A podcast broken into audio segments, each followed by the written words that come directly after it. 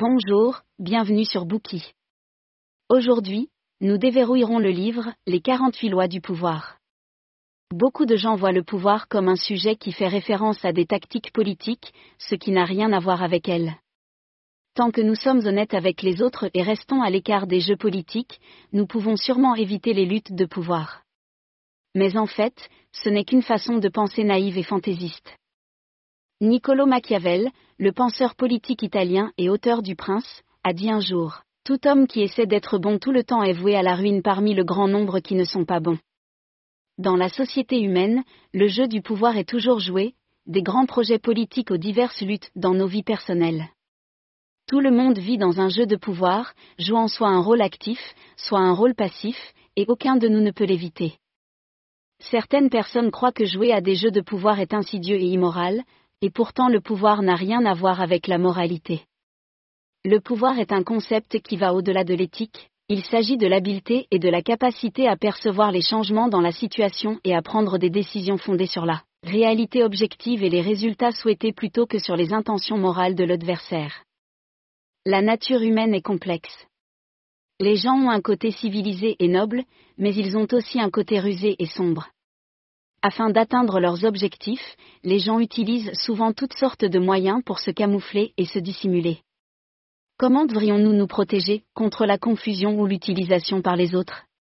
Comment pouvons-nous voir clairement les véritables motivations derrière leurs actions à travers tant de couches de brouillard? Comment pouvons-nous prendre les bonnes décisions? Ce livre nous montre comment nous pouvons avoir notre propre force dans la lutte pour le pouvoir. Les auteurs de ce livre sont l'auteur américain Robert Greene et l'éditeur Joe Stelfer. Robert est un écrivain indépendant ainsi qu'un éditeur et un scénariste. Pour écrire les 48 lois du pouvoir, il a quitté son emploi et s'est plongé dans une mer de littérature, lisant plus de 200 livres et rassemblant une énorme quantité de documents historiques couvrant plus de 3000 ans. Il a analysé un grand nombre de cas historiques d'échecs et de succès, et à partir de là, il a conclu les 48 lois du pouvoir et a exposé son idée des principes et des règles du pouvoir. Le pouvoir décrit dans ce livre ne se réfère pas seulement à des tactiques politiques mais aussi à des concepts plus généraux, et peut être compris comme une sorte de contrôle et de manipulation. Bien sûr, ici, nous devons également vous rappeler que les valeurs et la moralité de l'obtention du pouvoir est le but ultime, décrites dans le livre sont un peu biaisées, nous devons donc les regarder avec un œil critique. Cependant, les lois du pouvoir dévoilées dans ce livre contiennent des idées profondes et stimulantes. En raison des restrictions de temps et de longueur, nous ne pouvons choisir que quelques-unes des 48 lois résumées dans ce livre. Nous les avons divisées en trois sections que nous décrirons plus en détail. Première partie, gérez vos relations avec soin pour maximiser votre pouvoir.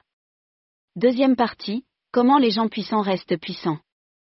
Troisième partie, choisir une stratégie appropriée en fonction de la situation spécifique.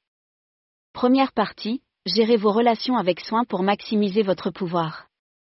Tout d'abord, examinons le premier sujet de la rubrique Comment gérer nos relations, à savoir la manière dont nous devons traiter nos amis.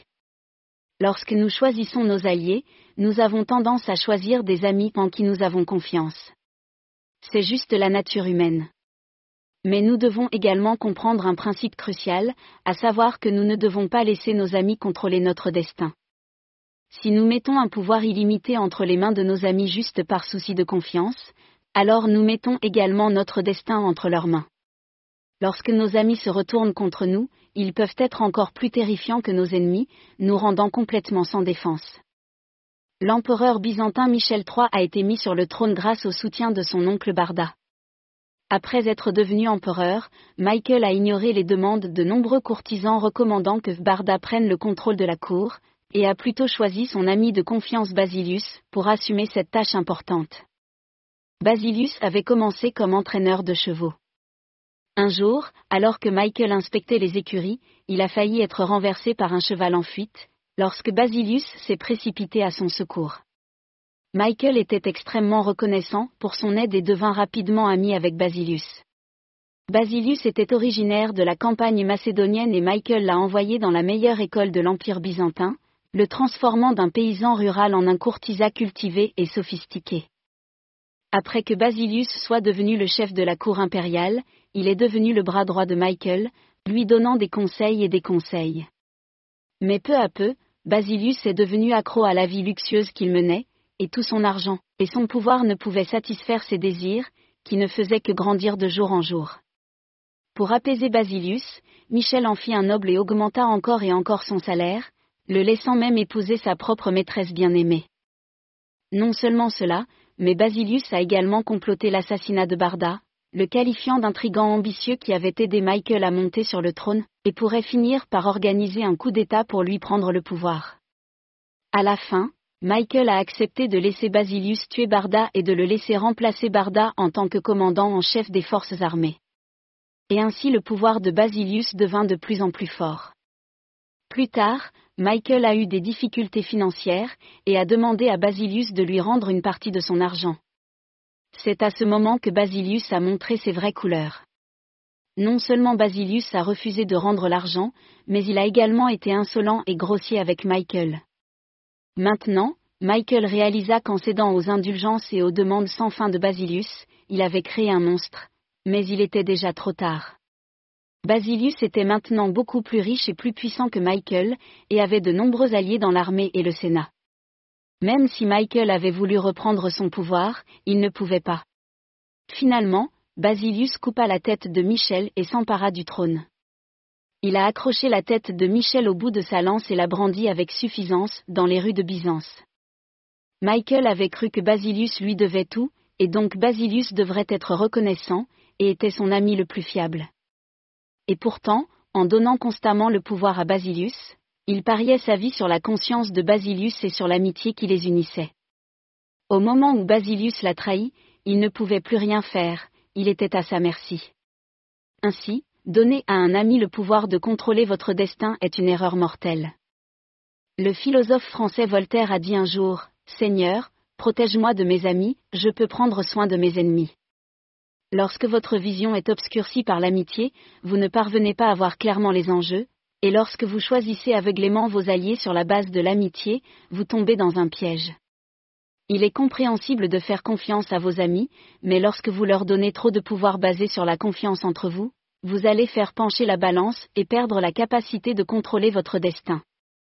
Après avoir appris comment traiter vos amis, intéressons-nous maintenant au second point, comment traiter vos ennemis. Lincoln a déclaré un jour, vous détruisez un ennemi lorsque vous vous en faites un ami. Par conséquent, nous pouvons gérer nos ennemis en les convertissant en amis. Les ennemis sont une mine d'or et nous devons apprendre à tirer pleinement parti de leur valeur. Dans la sphère du pouvoir, vous ne devez pas utiliser les relations comme base de décision, mais plutôt baser vos décisions sur la compétence de quelqu'un et les avantages qu'il peut apporter.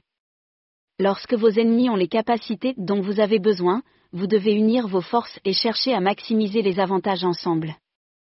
Lorsque nous nous allions à nos ennemis, nous pouvons acquérir une loyauté et une force inattendue. Faire preuve de bonne volonté envers des ennemis qui n'attendent rien de nous inspirera une immense gratitude pour la moindre faveur, et inspirera plus d'efforts de leur part pour prouver leur loyauté et leur valeur. En 1807, le ministre français des Affaires étrangères, Talleyrand, croyait que la politique d'expansion constante de Napoléon conduirait à l'effondrement de l'Empire français, et il a donc commencé à conspirer contre lui. Se rebeller contre l'empereur était extrêmement dangereux, et Talleyrand avait besoin d'un allié. Il s'est donc tourné vers son ennemi le plus puissant, Joseph Fouché, le chef de la police secrète française. Fouché et Talleyrand avaient toujours eu une relation hostile, au point même que Fouché avait tenté de faire assassiner Talleyrand. Mais Talleyrand savait que, pour atteindre son objectif, il devait choisir un partenaire basé sur l'intérêt mutuel plutôt que sur des sentiments personnels. Talleyrand avait rencontré son match à Fouché, et quand il s'agissait de renverser Napoléon, la politique exceptionnelle de Fouché serait sans aucun doute un grand atout. Finalement, Talleyrand et Fouché mettent leurs différences de côté et s'associent. Leur partenariat a créé un impact énorme et, à partir de ce moment, l'opposition à Napoléon est devenue de plus en plus forte. Alors, quand il s'agit d'ennemis, devrions-nous tout en faire nos amis? Bien sûr que non, parfois, nous devons laisser quelques ennemis, car les ennemis peuvent nous aider à forger notre caractère, et à devenir plus forts. Comme le dit l'ancien dicton chinois, prospérer dans la calamité, périr dans la douceur de vivre. Là où les ennemis n'existent pas, nous perdons notre vigilance et devenons paresseux et oisifs. Mais lorsque nous avons des ennemis clairs et précis, nous devons rester vigilants et leur accorder toute notre attention. Notre volonté et notre esprit sont testés par une bataille de première ligne avec nos ennemis, à partir de laquelle nous devenons plus puissants en acquérant une expérience et une croissance précieuse. Ainsi, à certains égards, nos ennemis sont nos professeurs. En résumé, lorsqu'il s'agit de gérer nos ennemis, nous pouvons d'une part en faire nos amis et utiliser leur pouvoir pour nous-mêmes. D'autre part, nous avons encore besoin de garder quelques ennemis, de nous affiner à travers nos luttes avec eux. Ce faisant, nous pouvons tirer pleinement parti de la valeur des ennemis. Ayant compris comment traiter avec des amis et des ennemis, nous avons maintenant atteint le troisième point, comment devons-nous nous comporter? Les humains sont des animaux sociaux. Si nous voulons gagner en puissance, nous devons miser sur la communication et l'échange. Par conséquent, nous devons avoir beaucoup de contact avec les autres, nous placer dans la foule et maintenir le flux d'informations. Dans les années 1760, le roi de France Louis XIV ordonna la construction du château de Versailles pour en faire sa résidence royale. Le palais est magnifique à voir et est l'un des cinq plus grands palais du monde. Mais l'ordre de Louis XIV de construire ce palais n'était pas de mener une vie extravagante, mais plutôt de concentrer son pouvoir. Comment la construction du château de Versailles pourrait-elle l'aider à y parvenir? Pour bien comprendre, nous allons d'abord explorer la structure du château de Versailles. Le palais est conçu comme un nid d'abeilles, chaque pièce étant reliée les unes aux autres, et les chambres de Louis XIV sont situées au centre du palais, entourées d'appartements pour les autres membres de l'aristocratie. Louis XIV tenait chaque jour sa cérémonie du matin dans sa propre chambre, où une foule de gens venait lui rendre hommage. À Versailles, rien de ce qui se disait n'était privé et toute l'activité tournait autour du roi. Tout ce que l'aristocratie disait et faisait se passer sous les yeux, et Louis XIV savait tout ce qui se passait autour de lui comme sa poche. Par ce mode d'organisation, Louis XIV concentre tout son pouvoir entre ses mains.